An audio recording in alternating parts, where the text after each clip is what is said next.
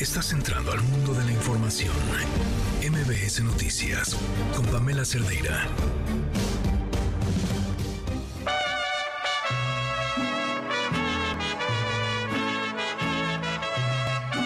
Este viernes arrancamos con una doble felicitación y van a decir ustedes, están locos.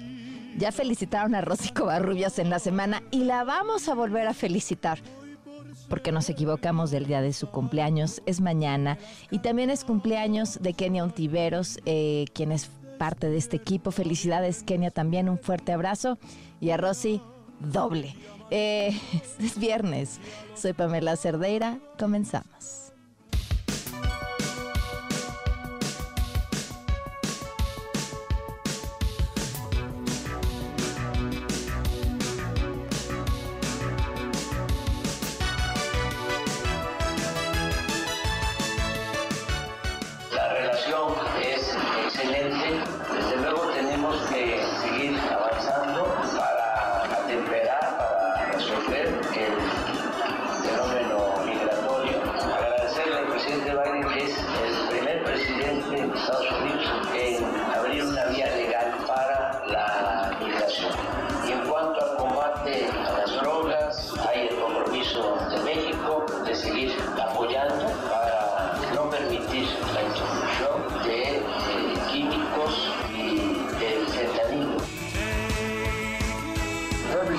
Nada se puede interponer en la relación entre México y Estados Unidos. Verá usted, en el ámbito de la cooperación y en el ámbito de la seguridad trabajamos conjuntamente, combatimos el crimen organizado y también el tráfico de fentanilo. Tenemos que ver también y abocarnos al asunto de la migración. Yo le agradezco por su liderazgo, por su cooperación. Tenemos este enfoque dentro de la Declaración de Los Ángeles sobre la migración. Reparación incrementada es uno de los aspectos de esta declaración. Muy buena relación, muy positivo, muy productivo, muy respetuoso. ¿Qué se llegó a un acuerdo concreto sobre el contenido Hablan la Casa Blanca y también yo creo, por supuesto, ellos van a hablar de la reunión. Yo llegar a México hago un comentario de todo, muy bien. Hoy hay quien demanda que no hagamos nuestro trabajo, que frente a delitos como hay políticos que no investiguemos, que volteemos la mirada y les garanticemos el privilegio de la impunidad de la que gozaban. Eso no pasará, que lo oigan bien, eso no pasará. Cumpliremos nuestro deber sin consideraciones políticas, cumpliremos nuestro deber. Bueno, pues ella tiene sus méritos, tiene su trayectoria. Las responsabilidades que tiene no me las debe a mí, no se derivan de una designación mía, ni mucho menos, sino es por su propio conocimiento. Ella eh, ha incursionado en, estudios de, derecho, no solo es licenciada en derecho, sino tiene maestrías y tiene estudios de doctorado en temas jurídicos, en temas eh, de urbanos y otros y por eso tiene sus responsabilidades. Es una persona muy preparada. Colegio de Bachilleres ante el tribunal se manifestó incapaz de resolverlo. Solicitamos entonces que sea el Ejecutivo Federal quien tome riendas en el asunto para que nos pueda resolver la problemática y otorgarnos lo que el propio presidente dijo. Un 8.2 directo al salario y la equiparación de los 16 mil pesos para todos los trabajadores. El incendio se extinguió completamente a las 2.30 de la mañana aproximadamente. Eh, participaron 120 bomberos, 50 eh, elementos de protección civil que estuvieron ahí. También tuvimos un operativo por la noche con más de 500 elementos de Secretaría de Seguridad Ciudadana que estuvieron cuidando y resguardando el conjunto de otros locales, establecimientos y este lugar mismo. La fiscalía, una vez ya sofocado el incendio, entra para hacer el peritaje correspondiente, determinar las causas del siniestro. Al respecto no especularemos. Son las 4 de la tarde con 4 minutos. Gracias por acompañarnos en este viernes 17 de noviembre del 2023. Soy Pamela Cerdeira. El teléfono en cabina 51661025, el número de WhatsApp 55333290 9585, Twitter, Facebook, Instagram, TikTok me encuentran como Pam Cerdera. Por cierto, viernes de amor, mucho amor. Claudia Sheinbaum ya se casó, publicó la fotografía, dijo en una eh, ceremonia, eh, palabras más, palabras menos, no la estoy citando, eh, pequeña ceremonia privada. publicó ya la imagen primero de los anillos y luego de, bueno, pues ya abrazada con Jesús María Tarriba, su ahora esposo. Una ceremonia íntima y familiar.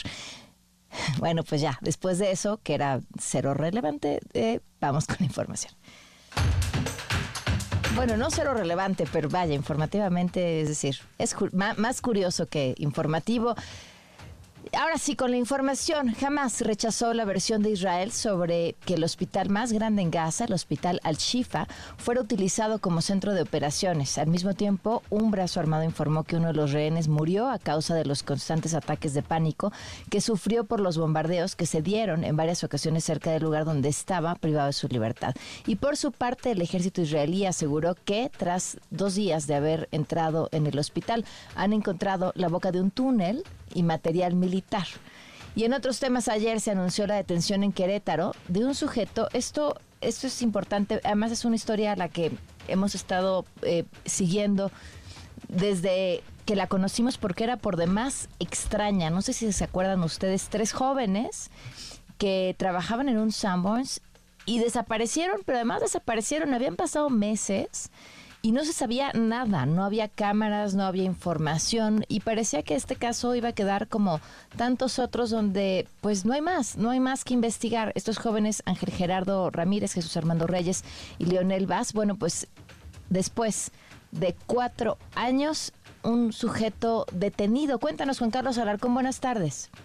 Gracias, eh, Pamela. Muy buenas tardes. Otro implicado de la red delictiva implicada en la desaparición de tres jóvenes trabajadores de un restaurante cafetería en la zona de Lindavista hace cuatro años, fue detenido por agentes de la Policía de Investigación. Se trata de Iván N., alias el Cheche, quien tenía una orden de aprehensión por desaparición forzada misma que fue ejecutada en el estado de Querétaro. El Cheche, según las investigaciones, está ligado con el grupo criminal La Unión Tepito. Es señalado de participar en la desaparición forzada de tres trabajadores eh, de lo que eh, pues conocemos como el restaurante Sambors, a los que golpearon y torturaron en la bodega de una cervecería con razón social la 22, la noche del 29 de noviembre de 2019 en la misma colonia. En esa fecha fue la última vez que se les dio con vida a Ángel Gerardo Ramírez Chaufón, Jesús Armando Reyes Escobar y Leonel Báez Martínez. La Fiscalía General de Justicia Capitalina ofrece una recompensa de hasta un millón quinientos mil pesos a quien otorgue información que lleve al paradero de las tres personas desaparecidas. Desde ese entonces se desconoce su ubicación y estos eh, implicados poco a poco pues han sido ubicados y localizados por agentes de la policía de investigación. Este individuo, el Cheche, ya quedó a disposición de un juez de control que lo requiere en la Ciudad de México. Y rápido te comento, eh, Pamela, que este individuo que es parte de la Unión de la Unión Tepito, pues en ese bar. Dicen que en las investigaciones que él recibía una cierta cantidad mensual para hacer funciones de eh, pues de escolta y de golpeador en este denominado antro el 22 y en esa ocasión él justamente participó primeramente en la golpiza a uno de los chicos, posteriormente llegaron dos más a los que ya estando juntos los tres los llevaron a una pequeña bodega de esa cervecería y posteriormente los sacaron de ese establecimiento y hasta el momento no han sido localizados. Pero Iván, alias el Cheche, es uno de los principales autores materiales de la desaparición de estos tres chicos. Y es el reporte que tengo. Oye, pero entonces con esta detención sí podrían estar cerca de contestar esa pregunta, ¿no? ¿Dónde están o qué pasó con ellos después? Sí, desde luego. Eh, de hecho, ya en las entrevistas que ha practicado Policía de Investigación a este individuo, el Cheche, pues él dice eh, desconocer los hechos, eh, no se ubica en tiempo y lugar. Sin embargo, existen eh, testigos, algunos que también ya han sido detenidos, que eran empleados de ese establecimiento, y a él lo señalan directamente como una de las personas que inicialmente golpeó a los jóvenes y posteriormente los llevaron a una bodega de refrescos estaba ubicada detrás eh, de la cocina. Ahí los torturaron y posteriormente dice de manera textual una testigo que abrieron una cortina por la parte posterior del bar y por ahí sacaron a los tres jóvenes. A él lo ubican en esos hechos, en esos momentos, aunque este individuo pues rechaza estas versiones. Por esto es que la fiscalía pues ha iniciado esta investigación por el delito de desaparición forzada que una vez que concluya este proceso en contra del Cheche, pues muy seguramente recibirá una sentencia ejemplar dadas las evidencias, las circunstancias y los datos que ha obtenido la Policía de Investigación en contra de este individuo. Muchísimas gracias. Buenas tardes. Muy buenas tardes. Ya 22 días del impacto de Otis en Acapulco. Ayer, elementos de la Guardia Nacional, la Marina y la Fiscalía Estatal y la CEMEFO rescataron el cuerpo de un marinero obviamente ya en estado de descomposición, es el tripulante de la embarcación Acarey. De esta forma, la cifra de fallecidos aumentaría a 49. Mientras tanto, siguen los trabajos para limpiar y rehabilitar el puerto. El puerto Eduardo Guzmán con la información. Te escuchamos, Eduardo. Buenas tardes. Buenas tardes, Pamela. Te informo que el presidente de infraestructura del Consejo Consultivo de Turismo en el estado de Guerrero, Jesús Zamora Cervantes, destacó que se ha tenido un gran avance en la limpieza de la franja de arena y turística luego de los estragos causados por el paso del huracán Otis en Acapulco. Manifestó que esto ha sido resultado del apoyo de la gobernadora Evelyn Salgado Pineda en la reconstrucción del puerto e incluso si tuvieron el respaldo del gobierno federal en el censo de prestadores de servicios de las playas afectadas por este meteoro. Yo creo que hemos avanzado por lo menos en la franja de arena, estamos organizados, hemos tenido buen avance en la reconstrucción. Tuvimos dos días de censos importantes donde se tomó en cuenta todos los prestadores de servicios, desde la que hace trencita, la que vende aceite, el que vende un souvenir, restauranteros, todos los que estamos involucrados en la zona federal, gracias a una gestión de la gobernadora Evelyn Salgado con, la, con el gobierno federal. Por otra parte, te comento también, Pamela, que trabajadores del Hotel Elcano por segundo día consecutivo bloquearon de manera intermitente la costera Miguel Alemán a la altura del club de golf debido a que los directivos de la hospedería no les dan una respuesta favorable. Durante la protesta, el secretario general de la sección 20 de la CTM, que aglutina al personal del hotel, Rey Rafael Sánchez, mencionó que sus compañeros son 100 de base y 100 eventuales que desde el huracanotis no reciben su salario y el patrón les ofrece solo 90 días como liquidación. Hasta aquí la información. Muchísimas gracias, muy buenas tardes. En Estados Unidos siguen los trabajos del Foro de Cooperación Económica Asia-Pacífico en San Francisco, California. El presidente Andrés Manuel Observador se reunió con Joe Biden. Rocío Méndez, cuéntanos, buenas tardes. ¿Qué tal? Muy buenas tardes, Pamela. También estuvieron presentes las respectivas delegaciones. Nada está fuera de nuestro alcance, no podría tener una mejor contraparte, fue lo que expresó el presidente de los Estados Unidos, Joe Biden, a su homólogo mexicano Andrés Manuel López Obrador, quien por su parte llamó a seguir avanzando para resolver el fenómeno migratorio y el tráfico de estupefacientes. Vamos a escuchar. La relación es excelente, desde luego tenemos que seguir avanzando para atemperar, para resolver el fenómeno migratorio. Agradecerle al presidente Biden que es el primer presidente de Estados Unidos en abrir una vía legal para la migración. Y en cuanto al combate a las drogas, hay el compromiso de México de seguir apoyando para no permitir la introducción de químicos y del fentanilo.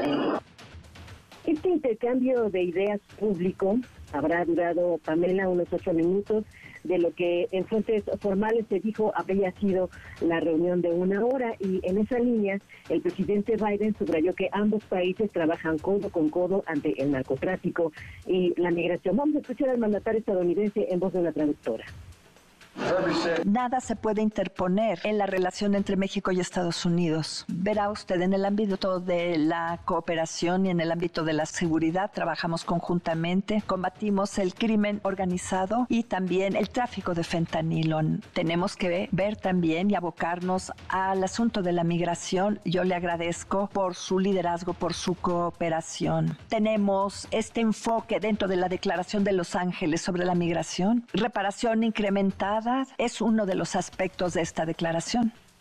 Y finalmente, al enviar un saludo a nuestros paisanos migrantes, el mandatario mexicano insistió que cerca de 40 millones de connacionales consideran a Estados Unidos como su segunda patria e informó que en los últimos años muchos estadounidenses están tratando de emigrar a México y son bienvenidos. Es el reporte al momento. Muchísimas gracias, Rocío. Buenas tardes. Buenas tardes. Y justo este viernes es el último día de este encuentro. El reporte también desde Los Ángeles, California. Edgardo Moreno, te escuchamos. Edgardo, buenas tardes. Buenas tardes, Pamela. Efectivamente, todas las delegaciones comienzan a preparar ya sus maletas para regresar a sus países, ya que es el último día de la cumbre anual del Acuerdo de Cooperación Asia-Pacífico, que representan estos 21 países, nada más y nada menos que el 60% del Producto Interno Bruto. Después de una semana de trabajos por parte de las comisiones integradas por los ministros de Economía y Comercio y los mandatarios que inauguraron oficialmente la cumbre el día de ayer, los, eh, los resultados son optimistas. Estas fueron las palabras del anfitrión, el presidente Joe Biden, al momento de la sesión de clausura. Escuchemos. Durante los últimos días hemos trabajado juntos y creo que eso no es una hipérbole. Hemos trabajado juntos para encontrar formas de construir economías inclusivas, resilientes y sostenibles para Asia-Pacífico y hablamos sobre el progreso que requiere la asociación. Juntos, presentamos el trabajo que emprenderemos para evitar los peores impactos de la crisis climática. Las empresas de Estados Unidos han anunciado inversiones de más de 500 mil millones de dólares en las economías APEC para construir nuevos cables submarinos y completar el mayor proyecto de Estados Unidos, expansión aérea en el Pacífico Sur de nuestra historia. Por Latinoamérica, México, Perú y Chile participan como miembros activos y este año Colombia fue invitado como observador. Y es Perú quien asumió la presidencia pro tempore de la cooperación y su presidenta Nina Boluarte expresó las prioridades de su agenda para los próximos 12 meses. Escuchemos en empoderar a la mujer en el movimiento económico, con respeto en el espacio laboral, social, político, pero también involucrar a la juventud, a los niños, a que sean parte de esta historia que acá los líderes compartimos. Pamela, esta cumbre termina con tensiones diplomáticas, con contradicciones especialmente sobre temas de impacto global como la guerra entre Rusia y Ucrania y entre el Estado de Israel y Hamas. Y por cierto, estos temas fueron dejados fuera de la declaración de San Francisco. Los acuerdos bilaterales más importantes entre los presidentes de China, Estados Unidos y México giraron alrededor de temas de drogas, especialmente del fentanilo, mientras que las otras economías como Chile lograron acuerdos concretos, especialmente en temas de tecnología. Este es el reporte, Pamela. Gracias, Edgardo. Buenas tardes. Buenas tardes. Oigan, y atentos a lo siguiente, sigue saliendo información sobre el caso del magistrado Ciel Baena. En su noticiero de televisión, Ciro Gómez Leiva presentó un video que correspondería a las últimas horas de vida tanto de Ociel como de su pareja Dorian Daniel, eh, en cuanto llegan al aeropuerto de Aguascalientes y se dirigen a su domicilio. A ver, esto, este video, quien lo haya visto, eh, me parece que el video no muestra nada. Y quiero recar o sea, insistir en esto. Yo no estoy afirmando que no haya sido real la versión de la fiscalía y tampoco lo contrario, que sí haya sido real. Como lo he dicho en innumerables veces, eh, las fiscalías suelen tener esa salida para todo tipo de homicidios, especialmente, por ejemplo, en, en las mujeres lo hemos visto muchísimo, ay, se suicidó, se acabó la investigación y no se meten a indagar bien, sobre todo cuando había antecedentes de violencia. Y en el caso de la magistrada había muchos antecedentes de amenazas. Entonces, o sea, tendrían que haber descartado eso antes de dar por hecho que eso era lo que había pasado. Pero bueno, este video a mí me parece, y ahí es donde me parece que la interpretación que hace el periodista que va narrando los hechos en el video, eh, es eh, van serios. Estuvieron sentados mucho tiempo en la sala de espera y casi no se hablaron. Estaban viendo su teléfono. El magistrade salió con cara de enojado. Ese tipo de observaciones en el marco de una teoría de la Fiscalía de Aguascalientes por hacer, eh, querer impulsar su versión de que su pareja eh, le habría asesinado y después se hubiera quitado la vida, me parecen un poco eh, complicadas y desafortunadas, porque yo no sé, y se los pregunto a ustedes, ¿cómo son con su pareja en un aeropuerto cuando vienen de regreso de un día de trabajo a las doce y media AM? qué cara traen, con qué cara se bajan del avión, eh, qué tanto platican y se abrazan, voltean a ver sus teléfonos, están hablando animados. O sea, me, por eso me parece que, que estas imágenes eh, buscarían aportar evidencia de que nadie entró con ellos. Pero, o sea, pensar que un asesino o alguien que pensara cometer un crimen, así si es que eso sucedió, insisto, eh, pues, no se lo traigan desde el aeropuerto, ¿no? Vaya, en fin. Al parecer, estos videos fueron parte de la información que la fiscalía utilizó para llegar a la conclusión que llegaron. Bueno, su familia afirmó que advirtieron a la fiscalía sobre las amenazas que la magistrada había recibido en los últimos días, especialmente desde el 3 de noviembre, entre las que resalta una muy particular que describía cuántos días le quedaban de vida y la forma en la que moriría. Más adelante tenemos una llamada para hablar sobre este tema. En más información, ayer les platicamos en este espacio sobre el incendio en la bodega de calzado al interior de Plaza Oriente, en el centro histórico de la Ciudad de México. 10 horas activo. Fue ya apagado por completo las primeras horas de este viernes. Cinco bomberos quedaron intoxicados, ningún lesionado y también ninguna víctima mortal. Qué bueno es la voz de Martí Batres. Afortunadamente no hubo fallecidos, no hubo fallecidos, no hubo lesionados, no hubo heridos. Esto es lo fundamental, porque finalmente lo que más importa es la integridad de la gente. El incendio pues sí causó daños materiales, ya se cuantificarán, pero no hubo pérdida de vidas ni lesionados. Hubo cinco bomberos que fueron atendidos por la constante inhalación del humo que se desprendía del incendio, pero también la información que tenemos es que se encuentran en buen estado. Tres sujetos fueron detenidos por su presunto vínculo en el homicidio del fotoperiodista Ismael Villagómez, asesinado ayer en Ciudad Juárez. La Fiscalía Local informó que estos tres sujetos tenían en su poder dos celulares que pertenecían al fotoperiodista. Son las 4 con 21. Quédate en MBS Noticias con Pamela Cerdeira. En un momento regresamos. Estás escuchando MBS Noticias con Pamela Cerdeira. 4 de la tarde con 25 minutos. Seguimos en MBS Noticias. Pues les hablábamos hace unos momentos de este eh, esta serie de videos de, del trayecto y la llegada de la magistrada Ociel Baena a, su casa desde el aeropuerto, eh, las conclusiones que la Fiscalía de Aguascalientes ha sacado, desde un principio hemos visto, las fotografías que han filtrado. Nos acompaña en la línea Juan Baena, padre de Ociel Baena, quien fuera magistrado del Tribunal Electoral de Aguascalientes. Eh, Juan, antes que nada, mi más sentido pésame y gracias por tomarnos la llamada en estos momentos. Sí, gracias a ustedes por darnos el espacio. ¿Cómo estás después de, evidentemente, de la tragedia? Es más que obvia la pregunta, pero de escuchar lo que la Fiscalía ha estado diciendo. Mire, estamos consternados pues, por la gran pérdida de nuestro de nuestro hijo, ¿no? y, con lo que respecta a los comentarios de la Fiscalía, este, pues un poco inconformes con algunas cosas, con algunos señalamientos. Estoy escuchando por ahí la mecánica de cómo ocurrieron las cosas y hay unos puntos, unos detalles en los cuales estamos completamente en desacuerdo.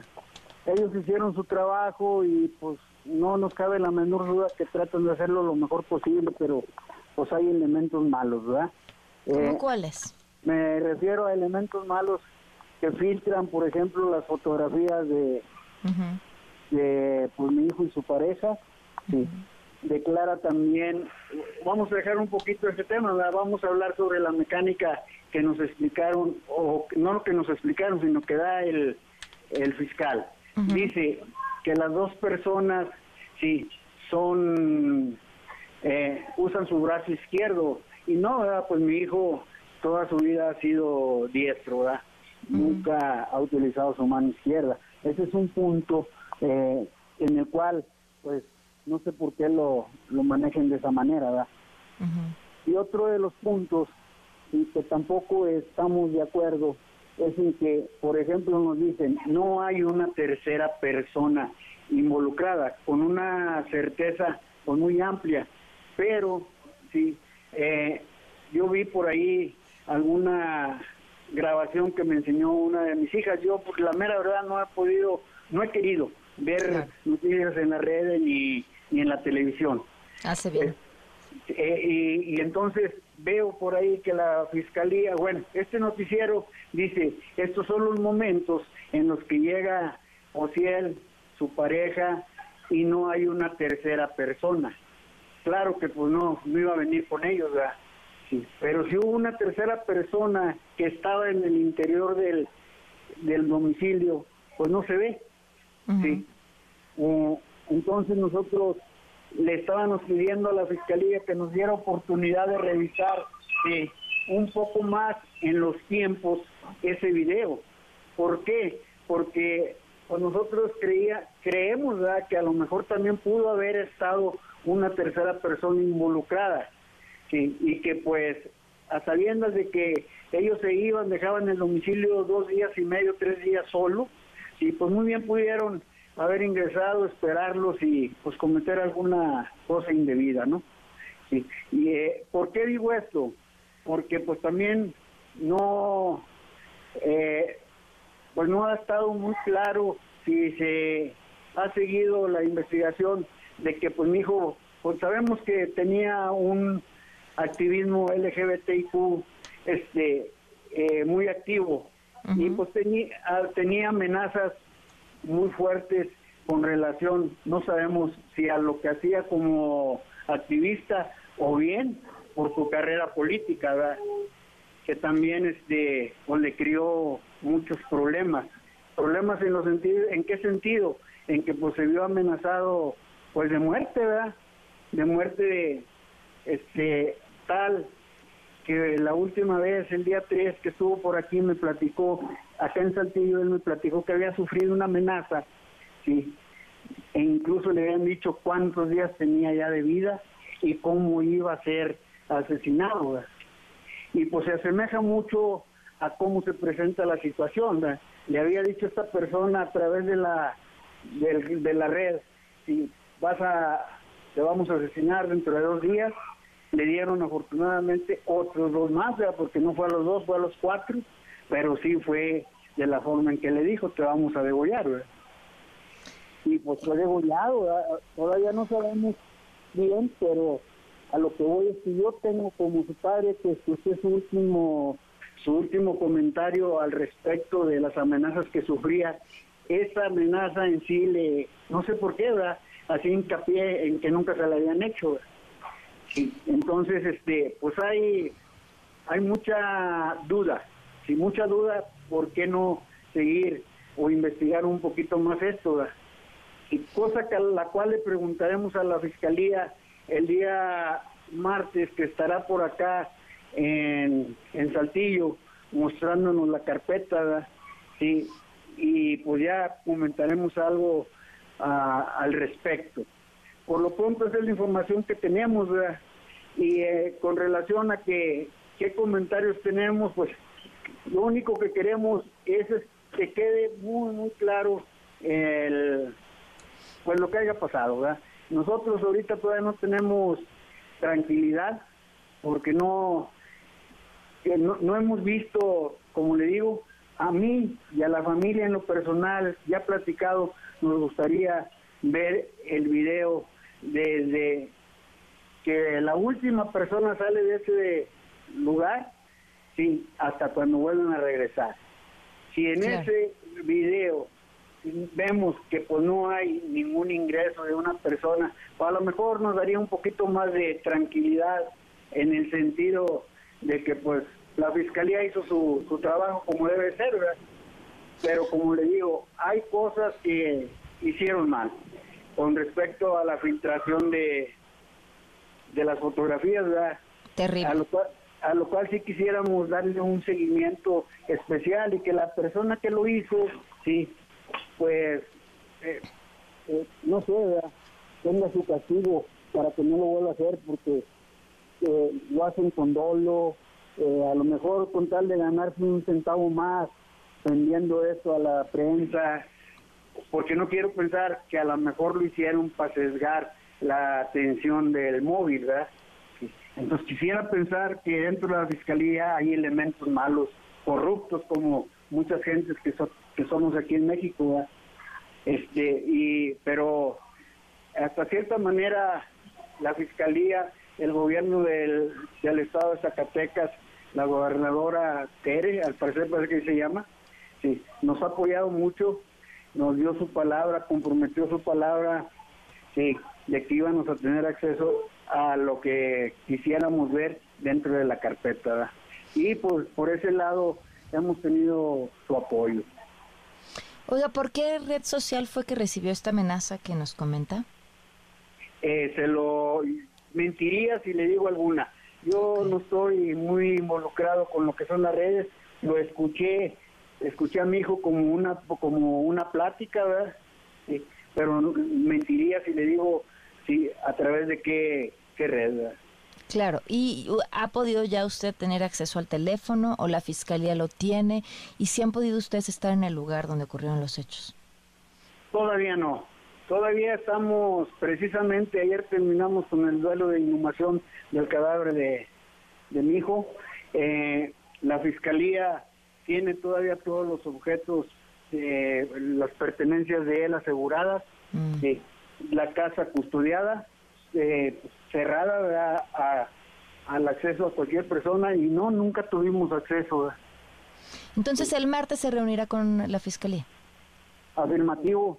El martes más tenemos este por ahí cuestión del tema de horario y nos vamos a reunir para para ver lo de la carpeta. Pues si nos lo permite platicamos el martes. Si Dios quiere. Muchísimas gracias. Al contrario. Gracias y un fuerte abrazo. Juan Baena, padre de la magistrada Ociel Baena. Vamos a una pausa y volvemos. Quédate en MBS Noticias con Pamela Cerdeira. En un momento regresamos. Estás escuchando MBS Noticias con Pamela Cerdeira. Continuamos en MBS Noticias. Eh, gracias por sus mensajes al WhatsApp 55 33 32 95 85. Kenia, buenas tardes. Sobre los videos que comentas sobre la magistrada, es una rutina cotidiana que vemos donde sea. Padres e hijos, parejas, amigos y compañeros metidos en sus teléfonos como perfectos desconocidos. Llevamos décadas de conclusiones por parte de las fiscalías que solo presentan absurdeces y en este caso es uno más que lo demuestra. La ineptitud de los funcionarios públicos que nos deben mucho porque además revictimizan Pedro, Pedro Martínez le manda un mensaje, no, Pedro, no, no sé si eh, leerlo completo, me, porque no, no, no, entiendo por qué crees que un padre con una duda como la que tiene este señor no tendría que tener pruebas para poder hablar sin tomar en cuenta lo primero que sería el dolor inmenso por el cual puede estar atravesando. Alguien que acaba de perder a su hijo por eso no leer el mensaje completo. Pero termina diciendo su hijo, debe tener una laptop que vean todo. Eh, si no escuchaste bien la entrevista, dijo que eh, las autoridades tenían todos eh, sus equipos asegurados por el momento. Bueno, en otros temas. Bueno, este, pues en otros sí no, ¿eh? porque esto de, de voltear y decir les pasó porque se lo buscaron, eh, pasa siempre. O sea, si no es porque ellos mismos se quitaron la vida desde la versión de las autoridades hasta ni siquiera de quienes tienen que investigar, sino que tienen voces públicas, como podría ser un gobernador, decir, ah, bueno, es que sí, les pasó algo, pero porque andaban metidos en cosas. Es la mejor excusa para no hacer su trabajo y acabar con el inmenso y terrible problema que tenemos de personas desaparecidas, de homicidios, decir, bueno, pues en qué andaban. Algo así fue lo que en su momento dijo el entonces gobernador Miguel Barbosa. Escuchen. La ley de búsqueda es una ley de las de las de la nueva visión de cómo respaldar a las personas eh, familiares que se sienten abandonadas por el Estado en la búsqueda de, sus familiares, de sus familiares, amigos. Es una comisión a las que se le han dotado de recursos, de infraestructura este, de todo tipo para que funcione. La búsqueda real la realiza la Fiscalía General del Estado y la Policía Estatal. Es la búsqueda real, ¿de acuerdo? Que quede clarito. La única búsqueda real. No se trata que la comisión de búsqueda funcione para decir que se están encontrando a las personas desaparecidas. En ese tenor A ver, yo ya di mi opinión en varias ocasiones y he sido objeto de crítica, pero lo voy a seguir diciendo. Pues, hay ausencias voluntarias, hay ausencias no, no voluntarias, todas se buscan, todas se buscan. Y mire, hay gente que encabeza de manera razonable la búsqueda de, de, sus familiares. Y digo razonable porque tienen razón de pedir que se encuentren a las personas desaparecidas. Pero saben ellos la razón por la cual desaparecieron en qué estuvieron involucrados. Y nosotros lo sabemos también. ¿En qué estuvieron involucrados? Bueno, pues el asunto no, no quedó ahí y la Clínica Jurídica Minerva Calderón de la Ibero Puebla eh, inició todo un proceso eh, jurídico a favor de los familiares de las víctimas por estas declaraciones. Simón Hernández León, coordinador de la licenciatura en Derecho de la Clínica Jurídica Minerva Calderón de la Ibero de Puebla, nos acompaña en la línea. ¿Cómo está, Simón? Buenas tardes. Pamela, muy buenas tardes. Muy bien, gracias por la invitación. Oye, tuvieron, eh, digo, finalmente el dolor ahí sigue, el gobernador incluso ya no vive, pero tuvieron una, una respuesta favorable por parte de un juez. Sí tenemos una eh, resolución que nos parece muy trascendental, eh, sobre todo por el contexto que tú ahora has mencionado, no estas narrativas que se dan en torno a ciertos delitos, eh, que es algo que ahora se está eh, poniendo en la, en la opinión pública y que desafortunadamente en muchas ocasiones las declaraciones de altos funcionarios públicos sí predisponen a las autoridades de investigación, pero también predisponen en buena medida a la sociedad. Y eso me parece que es el foco de esta, de esta decisión. El hecho de que una autoridad debe tener eh, la obligación, desde luego, de rendir cuentas y de informar sobre un fenómeno tan grave como la desaparición, pero que debe hacerlo con un marco de responsabilidad, de garantía de derechos y no con estas eh, narrativas que son eh, estereotipantes, criminalizantes, diciendo que en algo andaban, que las familias ya saben qué que habían cometido. En este caso, pues se trata de una mujer que desapareció a los 17 años y que pues desafortunadamente eh, se revictimiza tanto a ella como a su familia con todas las consecuencias que esto tiene, ¿no? de impactos psicológicos, pero como también decía, de predisponer a las autoridades, de decir, bueno, pues si en algo andaban, ya no buscamos, ya no les damos respuesta y todas estas personas son delincuentes y no vale la pena eh, buscarlas. Eh, ahora, ¿será entonces el gobernador quien tendrá que ofrecer esta disculpa?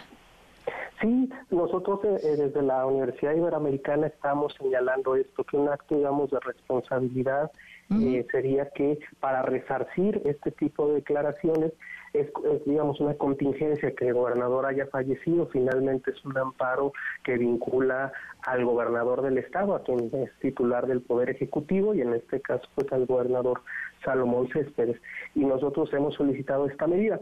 El juzgado dice, yo no la puedo determinar, no, no es que no sea correcto, no puedo imponer una disculpa porque eso es una medida de reparación integral que en todo caso le corresponde al sistema de atención a víctimas y que bien podría determinarlo una comisión ejecutiva ya como una medida más amplia, pero sí reconociendo que este tipo de declaraciones pues lesionan, lastiman, afectan a la sociedad, a las familias y desde luego a las personas desaparecidas. Oye, e insistir en que las fiscalías hacen las búsquedas, lo hemos visto, ¿no? Quienes están encontrando todo el tiempo restos, eh, sí, acompañadas de la fiscalía, sí, pero, pero son los familiares de las víctimas. Ellos son quienes se ponen de acuerdo para ir a hacer estas búsquedas. Es cierto, tenemos un país con una crisis de, de impunidad, de violencia y de, falta de capacidades institucionales en muchas instituciones que terminan siendo las propias familias de las víctimas quienes levantan, digamos, esta estructura para buscar, para esclarecer, para ofrecer pruebas, para exigir justicia. Ahora las hemos visto elaborando leyes. Realmente, pues en este proceso, las familias de personas desaparecidas en México son parte de una reserva moral que si no fuera por ellas, eh, la crisis de violencia y de impunidad todavía sería mucho más profunda. Claro, pues te agradezco muchísimo, eh, Simón, enhorabuena por esta resolución y ojalá eh, sea un mensaje para todos quienes ejercen el poder sobre pues el cuidado que tienen que tener con sus comentarios. Muchísimas gracias. Gracias a ti por el espacio. Buenas, tardes. 446. O sea, sí es una vieja práctica en la política nacional hacerse pasar por espiado, pues para llamar la atención, ¿no? Me espían, me están haciendo cosas malas. Sí, sí, o sea, no es necesariamente que los espíen, sino dicen, me están espiando. Y entonces ya, pues es nota y se vuelve interesante. Pero, pero lo que hizo Víctor Romo, pues digamos que no le salió muy bien. Publicó un video hace tres horas, escúchalo. Fíjense que con la sorpresa que hoy nos encontramos, que me dejó con los ojos cuadrados, de repente me subo a mi carro, carro es un Prius, y mi iPhone, este, empezó a mandar una alerta de que un dispositivo de rastreo necesitaba cambiarle de pila. ¿Y qué creen que pasó? Chequé, dije, ¿quién si yo no tengo un dispositivo de rastreo en mi carro ni en algún lugar, pues ya saben, hay algunos amiguitos traviesos, sobre todo de la oposición, que les he pasado pasar corajes, que yo creo que ahí nos quieren traer muy, muy al pendiente de nosotros y nada más y nada menos nos estaban rastreando este, para ver dónde andábamos, qué hacíamos. Y pues obvio voy a presentar la denuncia correspondiente. ¿Qué va a denunciar? A ver, les cuento. Eh, ya en el video se lo traen de bajada porque además eh, graba cómo encuentra el dispositivo y el dispositivo lo encuentra abajo de su coche pegado con un diurex impecablemente limpio. Eh, ya de entrada sería absurdo que quien quiera que vaya a ponerle un AirTag a alguien para seguirlo lo pegue con Durex abajo del coche. Pero fuera de eso, si el AirTag te avisa que no tiene pila es porque es tu AirTag, porque tú lo registraste con tu teléfono y con tu cuenta de iCloud. No te va a avisar que hay otro dispositivo de alguien más al que se le está acabando la pila. Solo si es tu dispositivo, entonces te avisa. Eh, eh, eh, entonces, y, se, lo responderá al mismo Víctor Ramos. Si supongamos que de verdad estuviera siendo víctima de espionaje y alguien así, el, villano más bobo del mundo, decidiera ponerle un AirTag y registrar ese AirTag con la cuenta de iCloud de Víctor Romo para que le avise cuando se le está acabando la pila. Eh, si el villano más bobo del mundo tuviera la cuenta de iCloud de Víctor Romo, pues no necesita un AirTag para saber dónde está. Prácticamente sabes dónde está en cualquier momento. Pero bueno, este, digamos que el autoespionaje no salió tan bien. Tenemos otro, ayer platicábamos acerca de Enrique Guzmán. Se acuerdan que ayer en la semana les mostramos este video, está en una conferencia de prensa, le están preguntando sobre una fotografía y él dio una respuesta desafortunadísima. Eh, publicó otro video, supongo, entiendo, explicando la respuesta que dio. Yo llevo mucho tiempo siendo atacado de alguna manera por acusaciones falsas. Yo nunca he tocado en mi vida a una menor. Ni siquiera me ha pasado por la cabeza. Nunca lo haría. Pero el constante acoso... Bueno, pues ahí está, parte de lo que respondió. Y el acoso de los medios era lo que decía. Vamos a una pausa y volvemos. Quédate en MBS Noticias con Pamela Cerdeira. En un momento regresamos. Estás escuchando MBS Noticias con Pamela Cerdeira.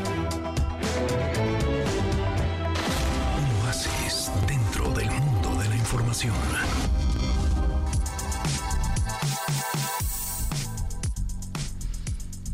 Continuamos en MBS Noticias. Nos acompaña Nicolás Alvarado, fundador de Drama Fest. ¿Cómo estás, Nicolás? Muy buenas tardes. Qué gusto platicar contigo. Querida Pamela, pues estamos este, en turbo absoluto en medio de estrenos de Drama Fest, pero muy contentos.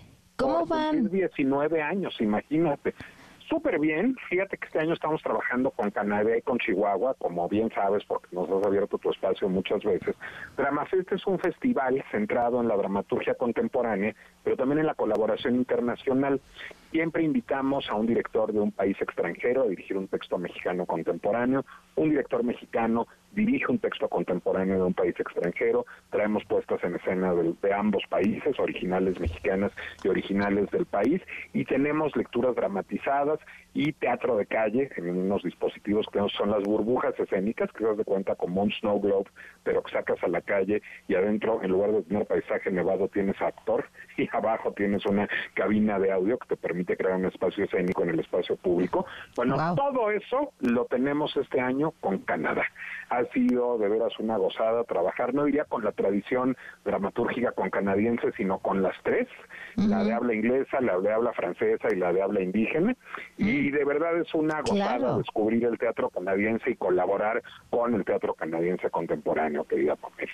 Era justo lo que te quería preguntar. Eh, siendo finalmente el teatro algo tan universal, ¿qué, has descubierto en este proceso en especial?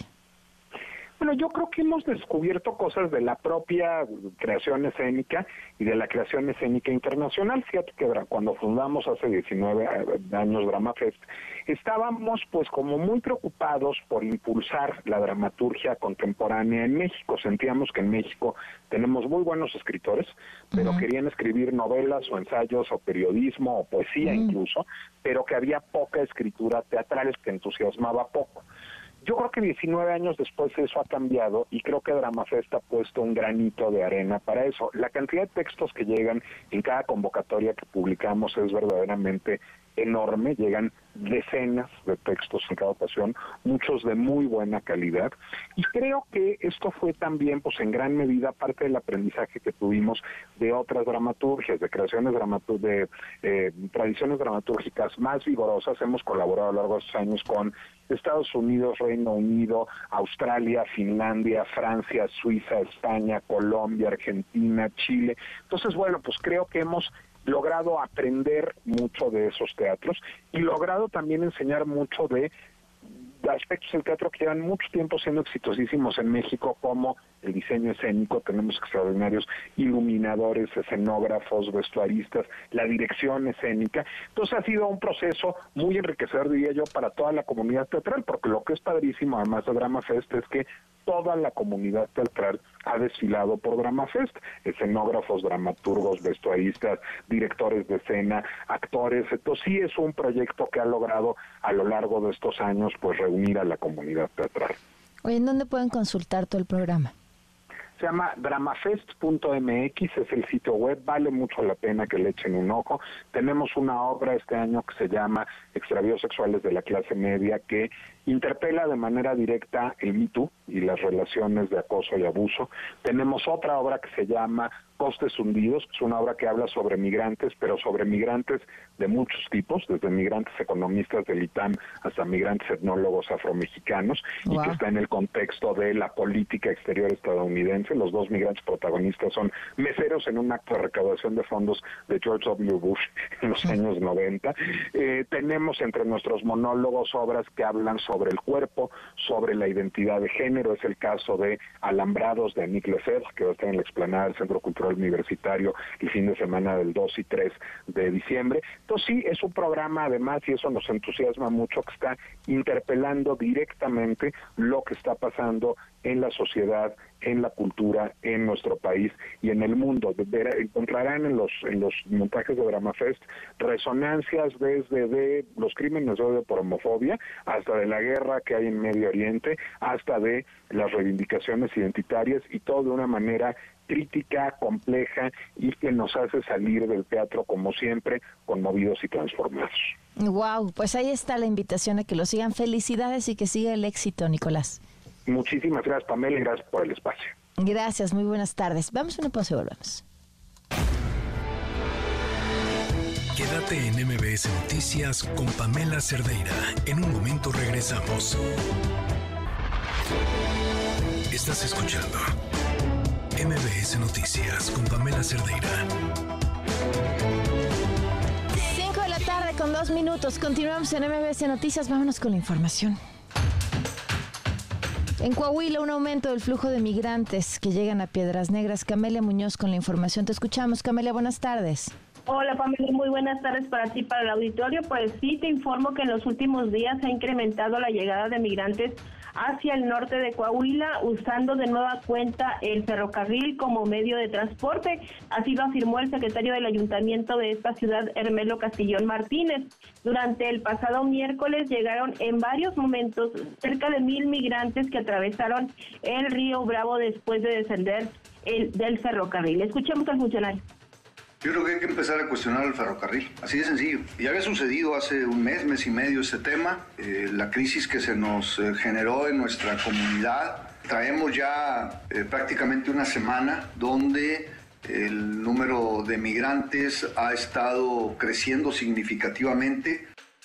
Bueno, el funcionario nigropetense señaló que las autoridades municipales no cuentan con la capacidad para atender la llegada masiva de migrantes, que podría incrementarse en los próximos días, y afirmó que los albergues ya se encuentran ahora saturados. Escuchemos y hoy oscilan entre 500 y 600 personas. Las, los albergues que se tienen en nuestra comunidad por día mantienen un resguardo de aproximadamente 500 personas. Ni tenemos nosotros facultades como municipio para atender la contención de este fenómeno, de este tema, pero aparte ni tenemos la, la capacidad tampoco y bueno, Pamela, lo que temen las autoridades de este municipio es que ante la llegada masiva las autoridades del estado de Texas vuelvan a aplicar restricciones como las de hace dos meses cuando cerraron el puente internacional uno de esta ciudad que comunica con la vecina de Eagle Pass y se reanuden también las revisiones del transporte al transporte de carga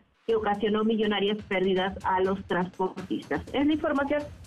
Muchísimas gracias. Buenas tardes. Buenas tardes.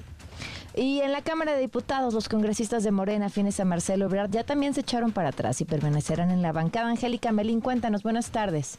Hola Pamela, muy buenas tardes, te saludo con gusto también a los amigos del auditorio. No solo se quieren quedar en la bancada de Morena los eh, diputados del Movimiento de Regeneración Nacional que apoyan, todavía lo apoyan al ex canciller Marcelo Ebrard Pamela, sino que se quieren quedar en la Cámara de Diputados otros tres años. Todos los integrantes del bloque marcelista en San Lázaro se anotaron ya para la elección consecutiva, es decir, en la reelección a partir del 2024 y bueno, pues pasar otros tres años en su curul en San Lázaro. Los eh, legisladores marcelistas en eh, la Cámara de Diputados, como bien decía Pamela, pues ya se echaron también para atrás, ya los ánimos de quererse ir de Morena ya se apagaron y pues se anotaron todos en esta proceso de elección consecutiva 2023-2024 y eh, están ya sus nombres en la página de internet que abrió la Cámara de Diputados para dar información y puntual registro de quienes buscarán la reelección el año entrante. Así, los líderes de la fracción, eh, los líderes del Grupo Manzulista en San Lázaro, como los diputados Carol Antonio Altamirano, Oaxaca, el guanajuatense Emanuel Reyes, incluso la diputada por la Ciudad de México, Selene Ávila, que hay que recordar, Pamela, en la discusión del presupuesto 2024 rompió con su partido, los llamó traidores por no aprobar recursos para el Estado de Guerrero. Bueno, pues la diputada Selene también ya se anotó para la reelección por Morena, por supuesto, en 2024. Los eh, aproximadamente 40 legisladores que siguen apoyando a Marcelo Ebrard, bueno, pues van con Morena, con el Partido del Trabajo y con el Partido Verde, a ver si se quedan otros tres años en la Cámara de Diputados. El Pamela es el reporte. Gracias, Angélica. Buenas tardes. A ti, hasta luego. Hasta luego. Nos vamos hasta Israel con Hanna Beris. Te escuchamos, Hanna. Buenas noches para ti. Buenas tardes, Pamela. Buenas noches. Habría que decir desde aquí. Nos comunicamos en este día número 42 de la guerra. Mientras continúan los combates entre Israel y Hamas, continúan sonando las alarmas. Aquí indicando que eh, los cohetes siguen saliendo desde Gaza en mucho menor cantidad. Eso es indudable. Eh, más que nada, no, tanto por el hecho que tienen menos, ya han gastado muchos, muchos eh, cohetes, sino por el hecho que al avanzar el control militar israelí en la franja de Gaza, quita control evidentemente a Hamas del terreno, le complica em, eh, logísticamente poder disparar desde donde desea. De todos modos, hoy hubo alarmas no solo en el sur, como todos los días, sino también en la ciudad de Tel Aviv y sus alrededores. E Israel dejan claro que va a atacar a también en el sur. Es más, se estima que los jefes de Hamas se están escondiendo en Han en el sur de Gaza, pero eso no es una información oficial por el momento.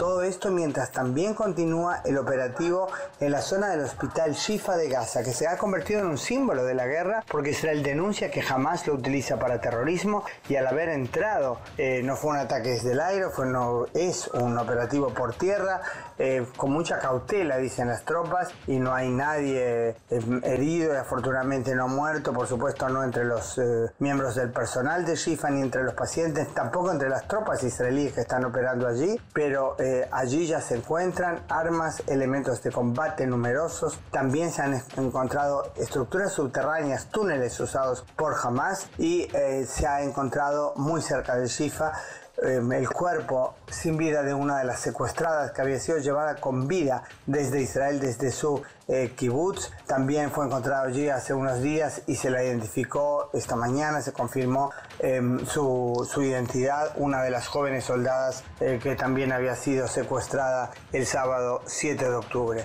Mientras tanto, eh, se habla de negociaciones entre Israel y Hamas a través de Qatar sobre la liberación de secuestrados, toda una transacción que incluiría concesiones de ambas partes. Israel dijo en forma terminante que eh, Hamas debe liberar en primera instancia a todas las mujeres y a todos los niños.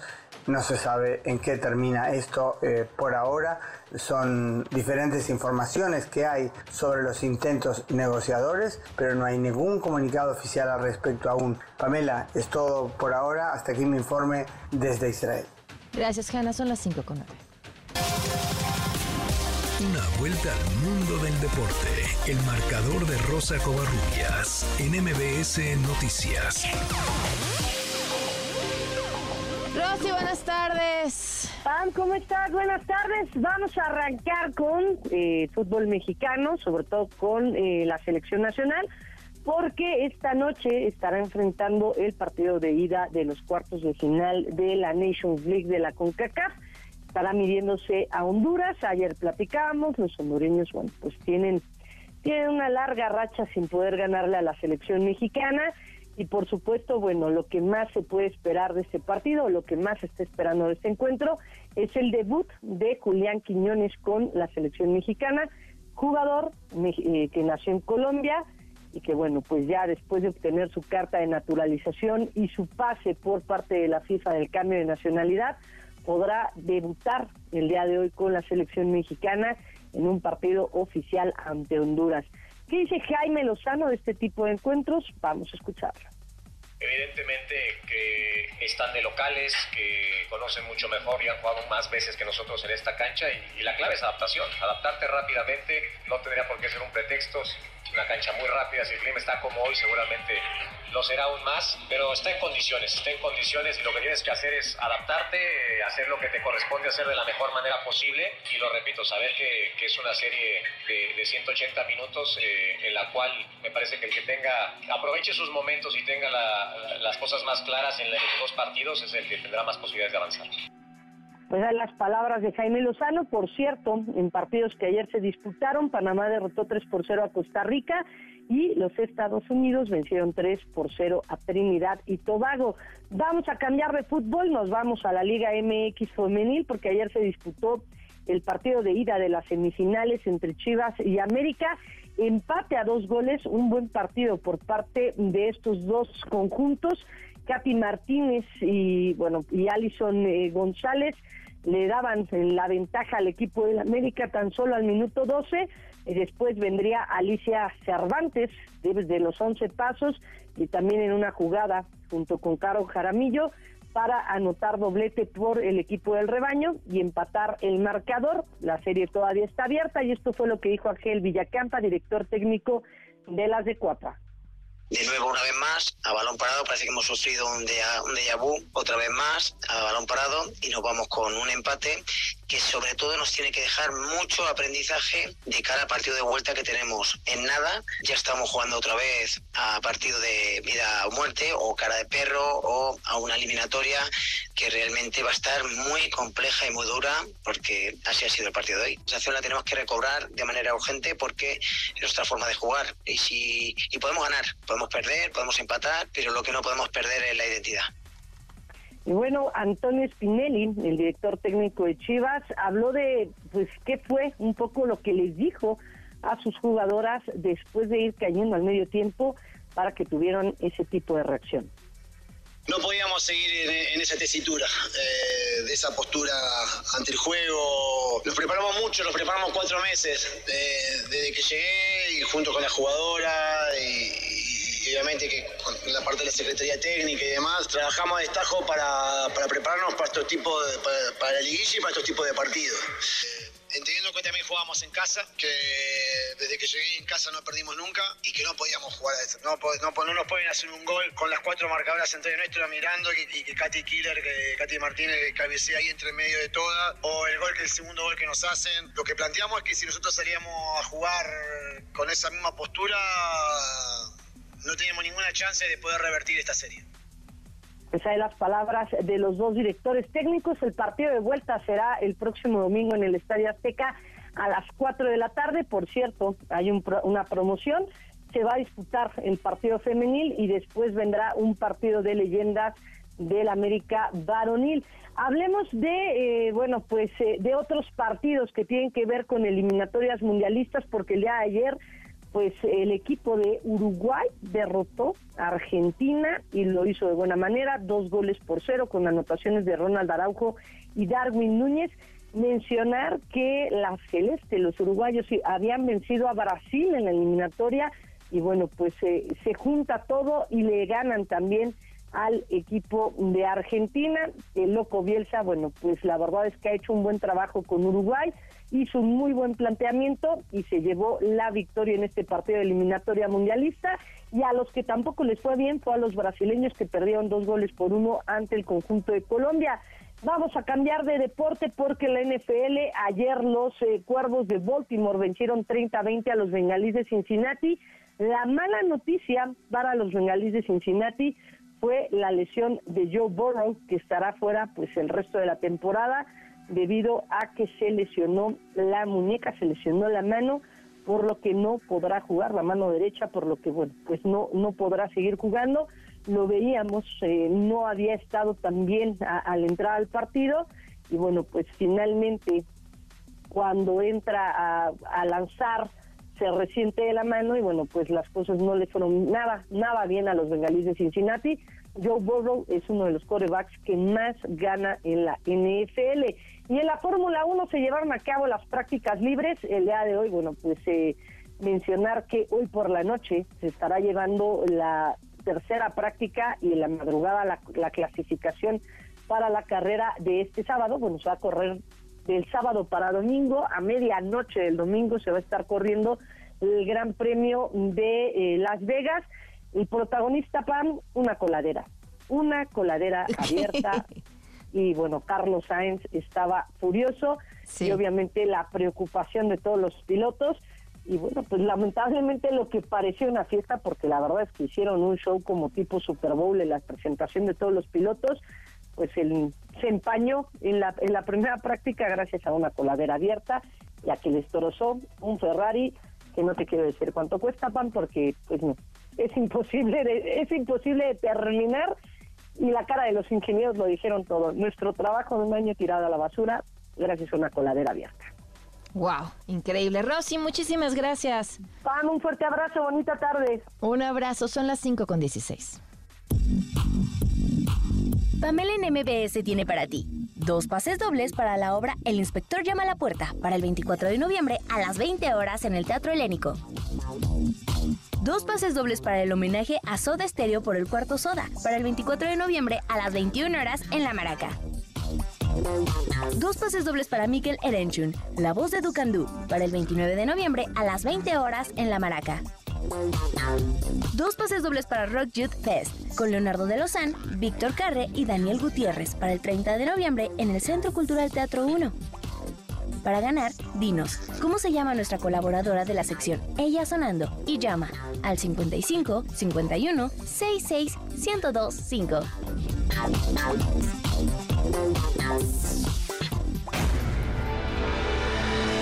Quédate en MBS Noticias con Pamela Cerdeira. En un momento regresamos. Estás escuchando MBS Noticias con Pamela Cerdeira. Oigan, rápidamente, eh, una de las cosas que más a mí me ha llamado la atención después de la trágica noticia del magistrado Ciel Baena es el odio en redes sociales. Y bueno, ahí va. Eh, diputados del PAN en Chihuahua, eh, mientras se hacía una ascensión en el Congreso para hacerle un homenaje a la magistrada, se salieron tres diputados del PAN en ese momento. Y eso a veces lo explica todo.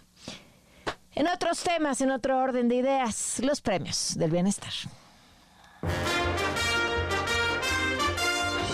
Hola, ¿qué tal? Les doy la más cordial bienvenida a los Premios Bienestar, los únicos premios que festejan su cumpleaños yendo por puro gusto y no por instrucciones ni sobres amarillos a la tierra más peligrosa y más caliente que la de Guerrero. Comenzamos. Esta tarde entregaremos el cloro guinda y es para Andrés Manuel por la forma impecable en que mantiene la investidura presidencial gracias a las visitas y reverencias hechas a la familia del señor Guzmán. Démosle unos postales de Segalmex. Nuestro siguiente galardón, la caja china Made in México, es para Marcelo Ebrard por su responsable, intachable y expedita labor de corte y confección de cortinas de humo en pro del oficialismo.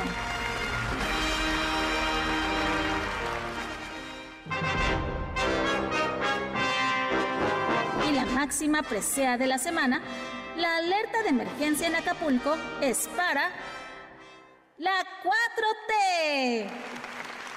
Por la rapidez con la que acaban con los desastres, aunque sea solo una hoja de papel, brindemos un caluroso paquete de juguetes legalmente comprados, nada de rapiña, ¿eh? Muchas felicidades a los ganadores. Pueden recoger sus premios en el Museo de AMLO en Badiraguato, Sinaloa. Se despide de ustedes su anfitriona, L. Figueroa. Los esperamos el próximo viernes con más cortinas de humo en el 102.5 con Pam Cerdeira.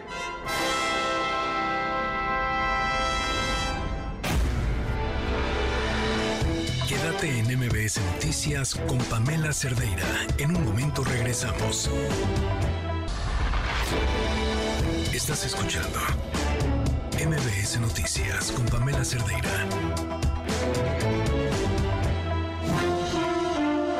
Estimado público, antes de iniciar con nuestro show, les recordamos que está completamente prohibido usar cámaras de video, cámaras de gases, cámaras de autos, tablets, cubrebocas. ¿Por qué no me lo recomienda? Mascarillas. ¿No sirven las mascarillas? Credenciales de lector falsas. Dan asco, güey. Computadoras. Y sobre todo, queda estrictamente prohibido alimentar a nuestros invitados. Bienvenidos al Circo Liceum, el lugar donde se enfrentan la razón y la nación. ¡Comenzamos! Advertencia. El siguiente segmento no es presentado por nadie en todo este programa. Gran locutor, eh, conductor, eh, periodista de deportes, eh, pero, pero sobre todo un gran amigo y un extraordinario ser humano. Poncho Vera. Me queda Pamela, hombre. Oye, gracias por la invitación. Sabes que te quiero, te admiro. Y es un Yo también, aquí. y la verdad es que además ya te extrañaba muchísimo, Sí, sí, sí, Poncho. sí, sí. Entonces me da, Igual me hace muy feliz este, que yo, estés aquí. Yo estoy de veras orgulloso y, y muy, muy contento. Aquí estuvo Sergio Mayer. Yo con Sergio Mayer estuve en mi Big Brother. Ah, sí. Sí, claro. Oye, ¿y qué tal? O sea, ¿lo volverías a hacer? ¿Estar en Big Brother? Sí. A ver, mira, te digo una cosa. Yo digo que no, porque además imagínate ya esta edad. Lo hice, fue en el, en el 2004. Pues sí, pero Sergio Mayer está más mayor que tú. Eh, No, y se ve mucho mayor. Pero, este, te diría que no así por gusto, pero la verdad es que sí pagan bien. Por eso lo haría nada más. Pero sí me costaría mucho trabajo. Y ahorita no ver a mi hijo, no ver a mi esposa, el, el- el dejar de ver tantas cosas. Es una gran experiencia. ¿En qué? En que es una cosa que nada más puedes vivir ahí. ¿no? A ver, ¿en, en qué otra situación podrías estar sin cartera, sin reloj, sin noticias? Más que en eso. ¿no? Oye, no, Es no, no, no rara. es una vacación, ¿no sientes que te vuelves medio loco? Pues eh, yo creo que tiene que ver mucho con cómo tomes el, el juego esto. Yo dije, mira, no va a pasar nada, voy a estar aquí un mes, voy a tener que comer. eh, pues no Y que te graben todo el tiempo. Pues sí, pero te acostumbras, y más cuando ya tenemos experiencia en esto. Yo creo que tú lo podrías hacer. Mm, No. Yo creo que sí. No, no, no. Sí, además- no. Entonces, ¿nunca, ¿nunca viviste algo que, que dijeras, uy, demasiado? No, ¿sabes qué? Eh, me la tomé muy leve. Lo que más quizá me costó trabajo de eso fue eh, el... ¿Qué habrá sido? No fumar, fumaba mucho en aquel entonces. Ok. Y era ¿Y no, pod- y no podías fumar? No, sí, pero no era tan fácil conseguir cigarros. Ok. Ahorita sigues fumando, ¿no?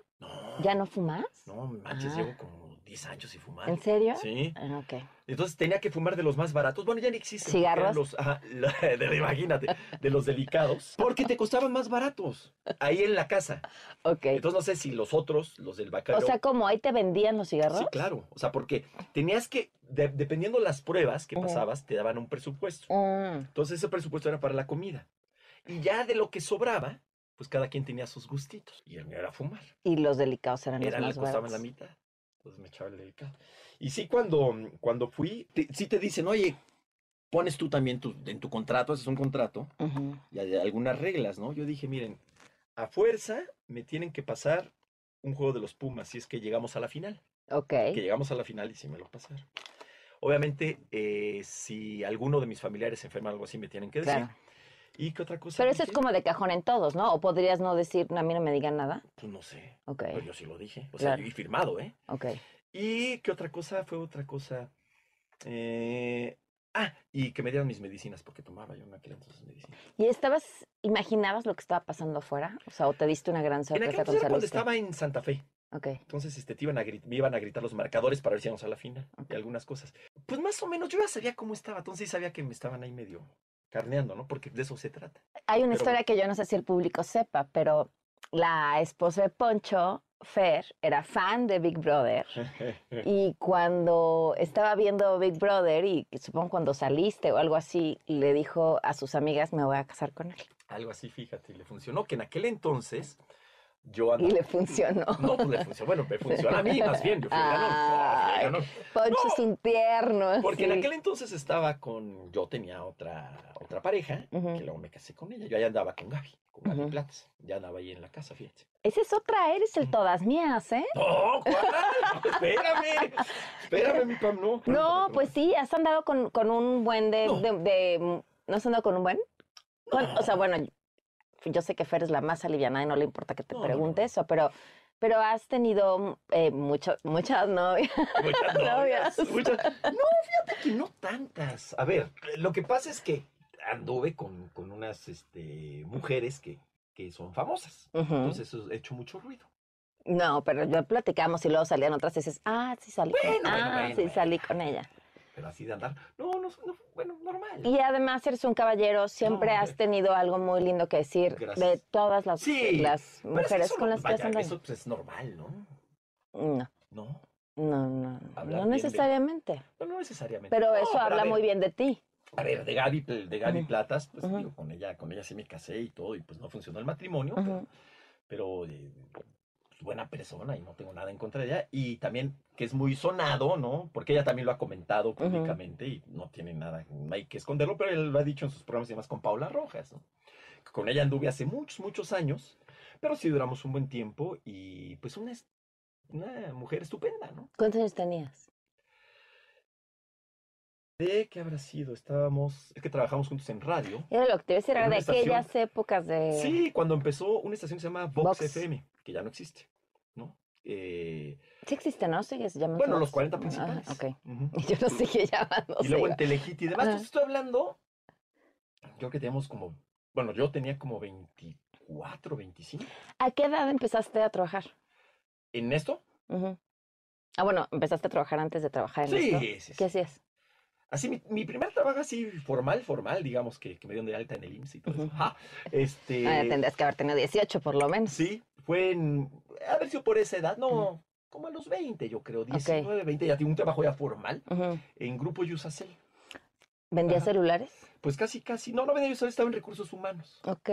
Entonces, en aquel entonces ya no existe Yusacel, ¿no? Está Yusa, pero ya no Yusacel. ¿Qué hacías en recursos humanos? Eh, comunicación interna. Ok. No, yo creo que estaba entrando a la carrera. Ok. Yo soy licenciado en Ciencias de la Comunicación y estaba empezando la carrera. Y entonces, pues hacía que el periódico mural, ya sabes, de Ujú. que los cumpleaños de no sé quién, no sé quién, entonces los pegábamos ahí. Ujú. Hacíamos los videos institucionales, corporativos, que Ok. organizar las fiestas de 15 años, las conferencias, que el café con el director, eh, ese tipo de cosas. Ok. Y ya de ahí me enteré que yo, yo quería trabajar en los medios, entonces me enteré de un casting que Ujú. estaban haciendo para... Era para WFM, que era la que yo quería entrar, y para Vox FM. Ok. ¿Por qué WFM? Por el tipo de música. A mí la música en español no me gustaba mucho, la música Ujú. pop. Pero fui a hacer el casting y me dijeron, oye, pues, ¿sabes que esta estación le quedamos a este giro? Creo que tú quedarías bien ahí. Le entré. Ok. ¿Y cómo, ¿Y cómo fue ese casting? Pues fíjate que sí fuimos muchas personas, Ajá. ¿no? Este, a formarnos allá a Tlalpan 3000, eh, la colonia Espartaco. Y, y entonces, pues, te platicaban eh, alguien contigo. Entonces ya te volvían a llamar. Ya la segunda vez ya me entrevistó Esteban Arce. ¿Cómo crees? Imagínate nada más. Ok. Entonces, este, pues ya estaban ahí.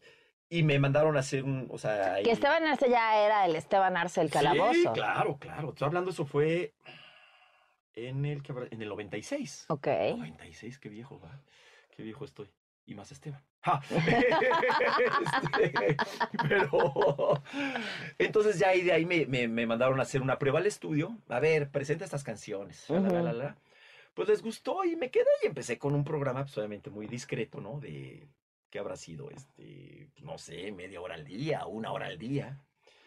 Y ahí empecé, en, en los medios. Ahí empezó, la verdad es que fue una estación muy interesante, porque estaba gente que ya tenía su trayectoria, ¿no? El Burro y Esteban estaban, eran muy, muy famosos. o sea, Ajá. el calabozo era un exitazo. Eh, luego estaba el Borrego Nava, que también era conocidón. Y más o menos empezamos por esa época, más o menos. Eh, porque quizá algunos ya habían hecho algo y demás. Javier Poza, Ok. Paola Rojas y yo. Ok. Ujú, La verdad es que fue una buena, buena generación. Pero ya cada quien tomó su camino. Lo llegamos a platicar tú y yo, ¿no? Era, fue una, una generación en la que estábamos todos muy chavos en Sí. diferentes estaciones, Sí, sí, sí, claro. pero haciendo un trabajo que era padrísimo. Padrísimo y además muy, muy intenso. La verdad es que en esa estación, eh, pues yo le entré a todo. Porque estaba, bueno, a todo me refiero de trabajo. Si Cuéntame. es que hablando con esas ¿Qué te personas. no, pedían? No, no, eh, me refiero a que hacía Me de todo en imagino la estación. al burro así de poncho, siéntate aquí a mis casa. No, yo pensé en otra cosa, le entré a todo, pero bueno. Eh, ¿A qué voy? A que nos ponían a, a cosas de promoción, ¿no? De la estación. Entonces, Claro. Y pegaba pósters, ¿no? de- Ok. De, la estación. Que, que si teníamos la premier de no sé qué, igual a... A transmitir a la premier. Ajá. Eh, conseguir promo- artículos promocionales. O sea, como que sí me metí mucho en eso. A producir también. A él le producía... En aquel entonces Luis García, el, el exfutbolista ahorita, eh, comentarista de, de televisión azteca, Ramón Raya, un exfutbolista, llegaron con una idea para hacer un programa de, de fútbol y yo se los producía. ¿Cómo Un tiempo crees? yo se los produje. Ok. ahí En épocas. Y la verdad es que había gente bien padre. Era el, el director era Ricardo Rocha, el director de Radiópolis, con quien luego la vez que hice una muy bonita amistad en paz descanse, cara.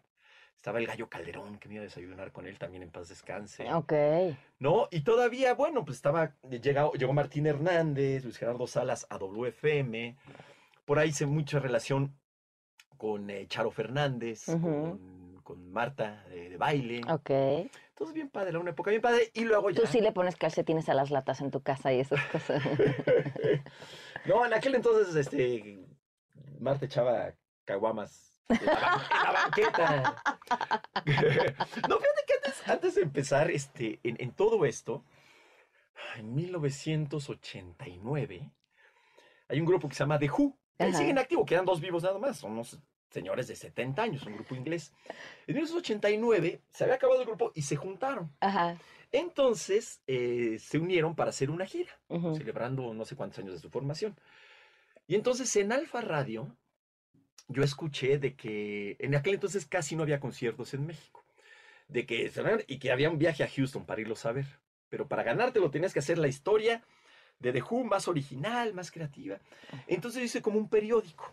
No había ni computador, bueno, había computadoras, pero no había ni internet ni nada. O sea, mi, mi periódico lo hice, ya sabes, a máquina, de escribir, con los- compré y lo pegué. Y, me gané el viaje para irlos a ver a Houston, pero quien me lo dio fue Marta de Baile. Marta estuvo en, En Alfa. Alfa, claro. Ok. Hablando de 1989. Ok. Marta era una locutora, pues, de, de- de- de- juvenil, pues sí. Sí, sí, sí. juvenil, este, de, de, música y demás. y ella me dio el, el- el premio, vaya, ya este, fui a entrevistar. Cuando estaba aquí en Presa, Ok. ¿te acuerdas? Sí, sí, sí. Y tú entras después Alfa. Sí, pero mu- mucho después, Ves que tú eres más joven. en el 99. Y luego ya te conocí a ti en... En Exa. Tuve el honor de, de Estuvimos ahí un rato. te hay, hay fotos. Hay, Hay yo fotos, tengo por ahí un va. Hay fotos, hay video. Nada. ¿Te acuerdas una vez que estábamos haciendo unas fotos de Mataron Exa y un mataron un cuate en el parque hacia metros de donde estábamos ¿Qué me haciendo?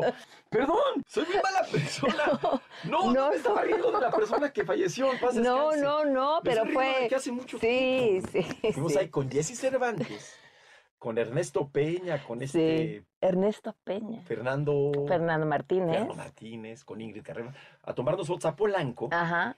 Y en eso, cuadre, echamos un tiro y un tipo ahí tirado. o sea, Bueno, no sabemos si lo matan, pero lo, le, le dieron un brazo por asaltarlo, ¿no? No, no lo mataron, Tenía una por eso me bolsa de papel ahí al no lado. son nada más, no. Sí. No, sí. Y hace un chorro de eso. Hace, hace, muchos 23 años de eso.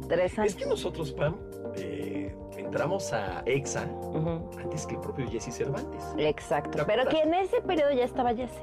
No. No, sí. Nosotros empezamos y no estaba Jesse, estaba el... Ah, bueno, no, pero, pero cuando esas fotos ya estaba Jesse. Ah, no, en las fotos ya. Sí, sí, Lo del sí. balazo, ah, sí, perdón. Sí, sí, sí. Pero nosotros empezamos en EXA antes. Cuando empezó EXA. Ajá. en el 2000. Así es. Vamos a una pausa y volvemos.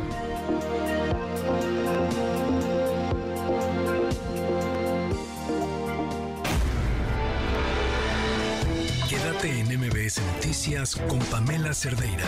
En un momento regresamos. Estás escuchando MBS Noticias con Pamela Cerdeira.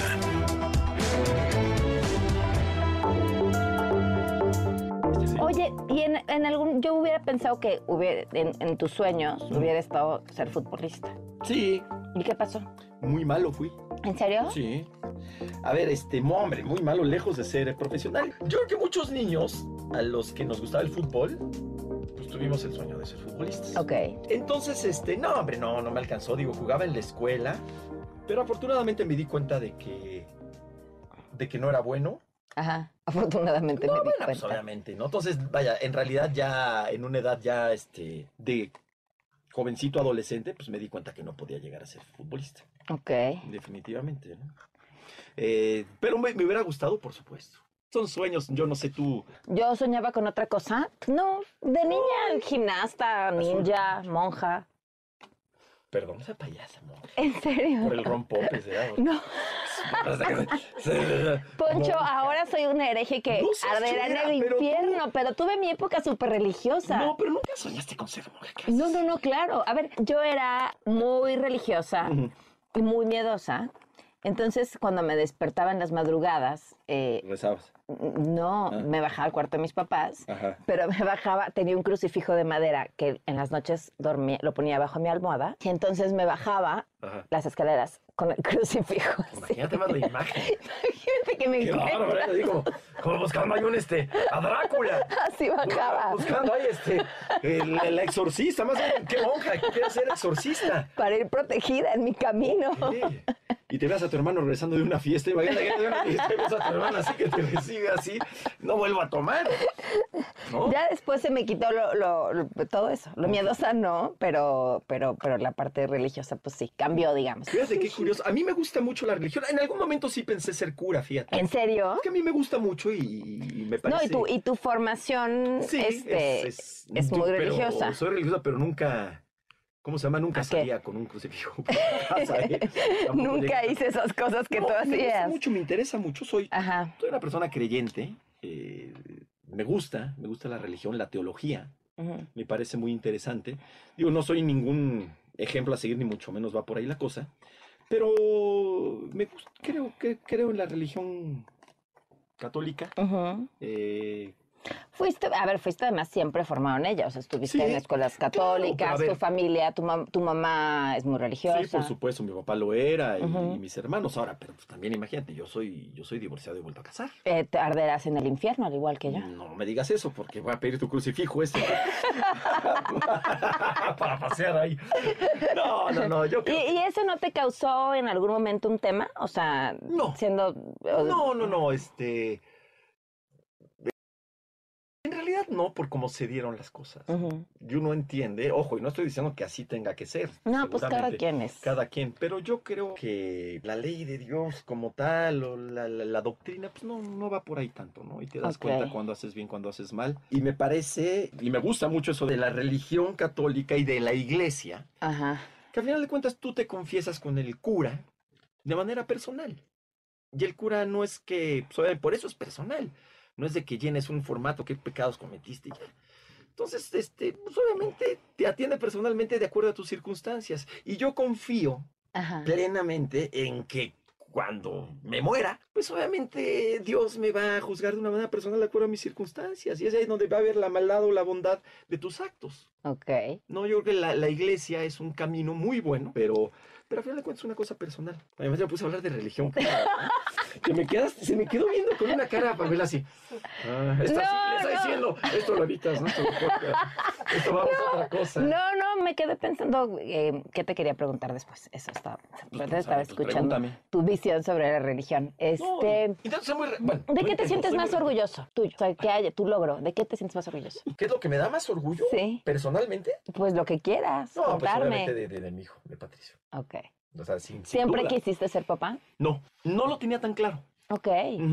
Y además, este, y dale con lo mismo, pero por ejemplo, este, con, con Gaby, pues la verdad es que nunca tuvimos la intención de haber sido papás. Ok. Es una cosa que nunca, nunca dije, no quiero ser papá, no. O sea, nunca lo dije así como tal, no quiero ser papá. Pero tampoco decías quiero ser papá. No, no, no. ¿Y no. entonces qué pasó? Eh, pues me casé con Fer. Y obviamente te digo, yo vengo de una familia tradicional, sí como que me hubiera gustado. Y, y Fer estaba muy entusiasmada con eso y yo, yo feliz. Ok. Eh, y bendito Dios que lo hice. La verdad, o sea, este, obviamente con todos los retos es difícil, pero es una, es una maravilla. Ya he encontrado mucho, pues, mucho de sentido, ¿no? Definitivamente. Y además es tu clon. Eh, Sí, no, me llevo muy bien con, con, con mi chavo. Baila igual que tú, tiene tu Baila sentido del humor. No, bueno, no digas que baila igual que yo. No, no, no, pobre chamaco. No le hagas eso al, al niño. Sí, la verdad es que. Canta ¿cómo como, este? canta como su mamá, eso sí. Eso sí. Bendito Dios, me siento orgulloso de otras cosas también. Pero, Mm. pero de, de, de mi hijo. ¿De qué más te sientes orgulloso? ¿Y profesionalmente? De haber trabajado contigo en DPC. ¡Ay, Ponchito! en serio. Qué bien la pasamos, ¿verdad? Sí, no, a ver, y también este, profesionalmente, afortunadamente, pues, he tenido una, una carrera pues, ya de muchos años, con, con muchas cosas muy padres. Pero sinceramente, DPC fue algo padrísimo, me gustó mucho, creo que tuvimos muy buenos resultados. DPC me gustó mucho, la verdad, sí. Pero mira, yo este, creo que todo, ha- bueno, muchas cosas han tenido su, su encanto. A mí la radio, mucho tiempo que hice radio, me gustó mucho. ¿Qué te gusta más? Es una pregunta que nunca he podido responder porque... ¿En serio? Pues que las dos cosas me gustan mucho. No sé.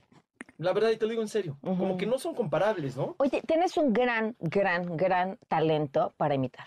No es cierto. No, no, no. Podrías hacer Rojo. comedia No. si quisieras. Bueno, a ver. Bueno, haces. Ahorita de hago ser- comedia, Sí, claro. también dentro estoy claro. actuando. Entonces, este, pues, he hecho muchas cosas muy padres, muy, muy locochonas. Y eso sí te digo, ¿eh? Eh, La verdad es que de todos los trabajos que he tenido, que a unos son muy criticables, ¿no? Por ejemplo, a ver, en, alguna ocasión tuve un programa de, de, de, de- de Ujú, tirándole a chismes, Ajá. con Origel, con Maxim Butzai, con Esteban Arce. Ujú. Y, y muchos dirán, ay, ¿cómo hiciste eso? Lo mismo de Big Brother. Ay, ¿cómo te metiste eso? Pues me- no, no me arrepiento. No, y, y, y además me parece saliste ileso, ¿sabes? O sea, estuviste ahí, no hiciste daño a las personas, ¿no? O sea, siempre, siempre has sido muy fiel y muy leal Pues a ti mismo. Pues intento serlo, sí. De repente uno Que no es fácil. en los No, medios no es nada fácil. No, luego uno se aloca un poquito, ¿verdad? Entonces, pues la verdad, de- de- creo que ha sido una carrera divertidona. Ajá. Hasta eso. La, la verdad. Y luego A me ver, a critican ver. mucho eso también, Pam. ¿Qué? Que he hecho de todo y de todos los géneros. Casi. Pero ¿quién te critica? Pues la gente. la gente en redes. No, o sea, a ver. Y de repente es que sabes que te tienes que dedicar a algo porque no puede ser que hables de fútbol y que luego estés en noticias y en espectáculos y hables de música. Y lo entiendo, ¿eh? lo entiendo de alguna manera. Pero a mí me gusta mucho comunicar y sí lo que le intento dar siempre a las participaciones que hago es como algo así tipo, eh, no de comicidad, pero sí de entretenimiento. No el famoso que me choque ese término, el infotainment Ajá. o el sporttainment, ¿no? Me gusta mucho, porque me gusta mucho comunicar y, y, y creo que hay diferentes maneras para, para reflexionar. ¿A quién imitas mejor? A Pamela Cerdeira. No, no, A ver. No, no, no, no, no, no, no puedo. No, no, no, es que ahí sí Se no me hace que sí, sí, no, en tu mujeres catálogo. mucho. Ok. Ah, bueno, a Carmen sí me sale más o menos. A ver. Hola, ¿qué tal? ¿Cómo estás, Pamela? Muy buenos días. Eh, voy a comentarte que a final de cuentas el, el presidente ya, ya no me quiere. eh. no, José Ramón, ¿no? A ver. ¿Cómo estás, Juanga? Me cachis en la mar salada. ¿Qué te ha dicho de que lo imitas? Eres un imbécil. Eres un imbécil, tú flaco asqueroso. Te pareces al, al, Quito- al Quijote de la Mancha. ¿Ah, sí? Así me dicen, a ver. A ver, este, tú eres, tú eres de los Vera de. De los Vera de, de allá. De, de allá. Sí, José Ramón, un personaje, ¿no? ¿A quién más tienes? Eh, ¿A quién? Ok. No sé, es que no me dedico a, a imitar. Pero lo haces muy bien. No, algunos más o menos, ¿no? Digo, me sale así como de, del futbolista, ¿no? De el Ah, de- partido, pero así como que el genérico, ¿no? Que lleguen todos cansados, ¿no? Perdieron 4-0. Bueno, vamos a, vamos a trabajar en la semana para, para corregir líneas. No, pero no soy tan buen imitador, Pamela, y lo, lo divierto. Como te digo, lo de, lo de la actuación, ¿no? Fíjate ahorita que me metí ¿Cómo a te teatro. sientes? Bien, raro, en un sentido de que, pues imagínate. Sí, porque empezaste por un monólogo que, bueno, era como más natural hacer un monólogo. Sí, sí, sí. Es un texto Claro. el- defendiendo el cavernícola. Y ahorita sí ya fue este actuación, actuación, ¿no? Eh, una, una obra que se llama Toc Toc. Me siento bien y entiendo también, hablando de las críticas y todo eso. Y mira, y lo mismo, ¿no? De repente de que, ay, este, ¿por qué está actuando? Y si no es actor, es conductor. Lo cual lo entiendo completamente. Ajá. ¿Por qué?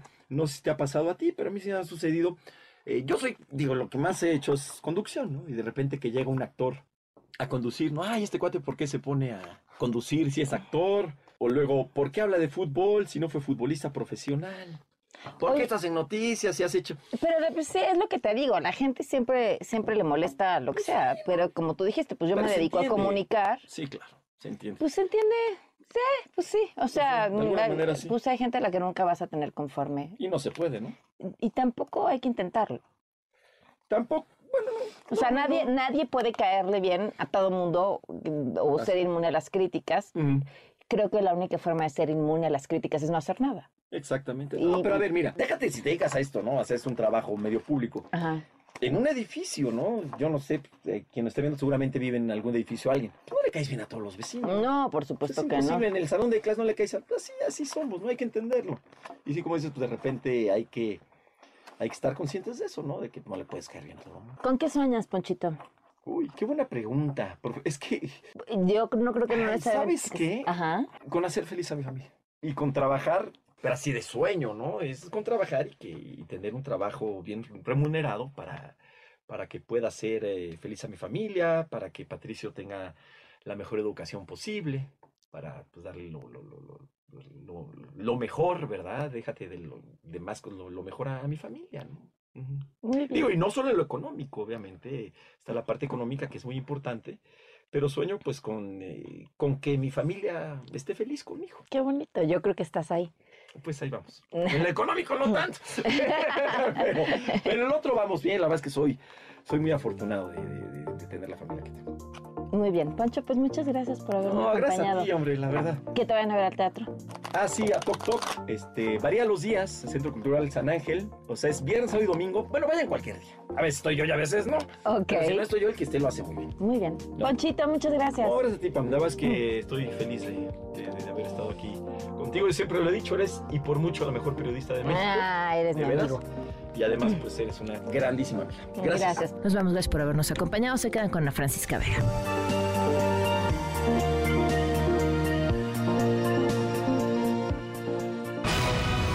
Ahora estás informado.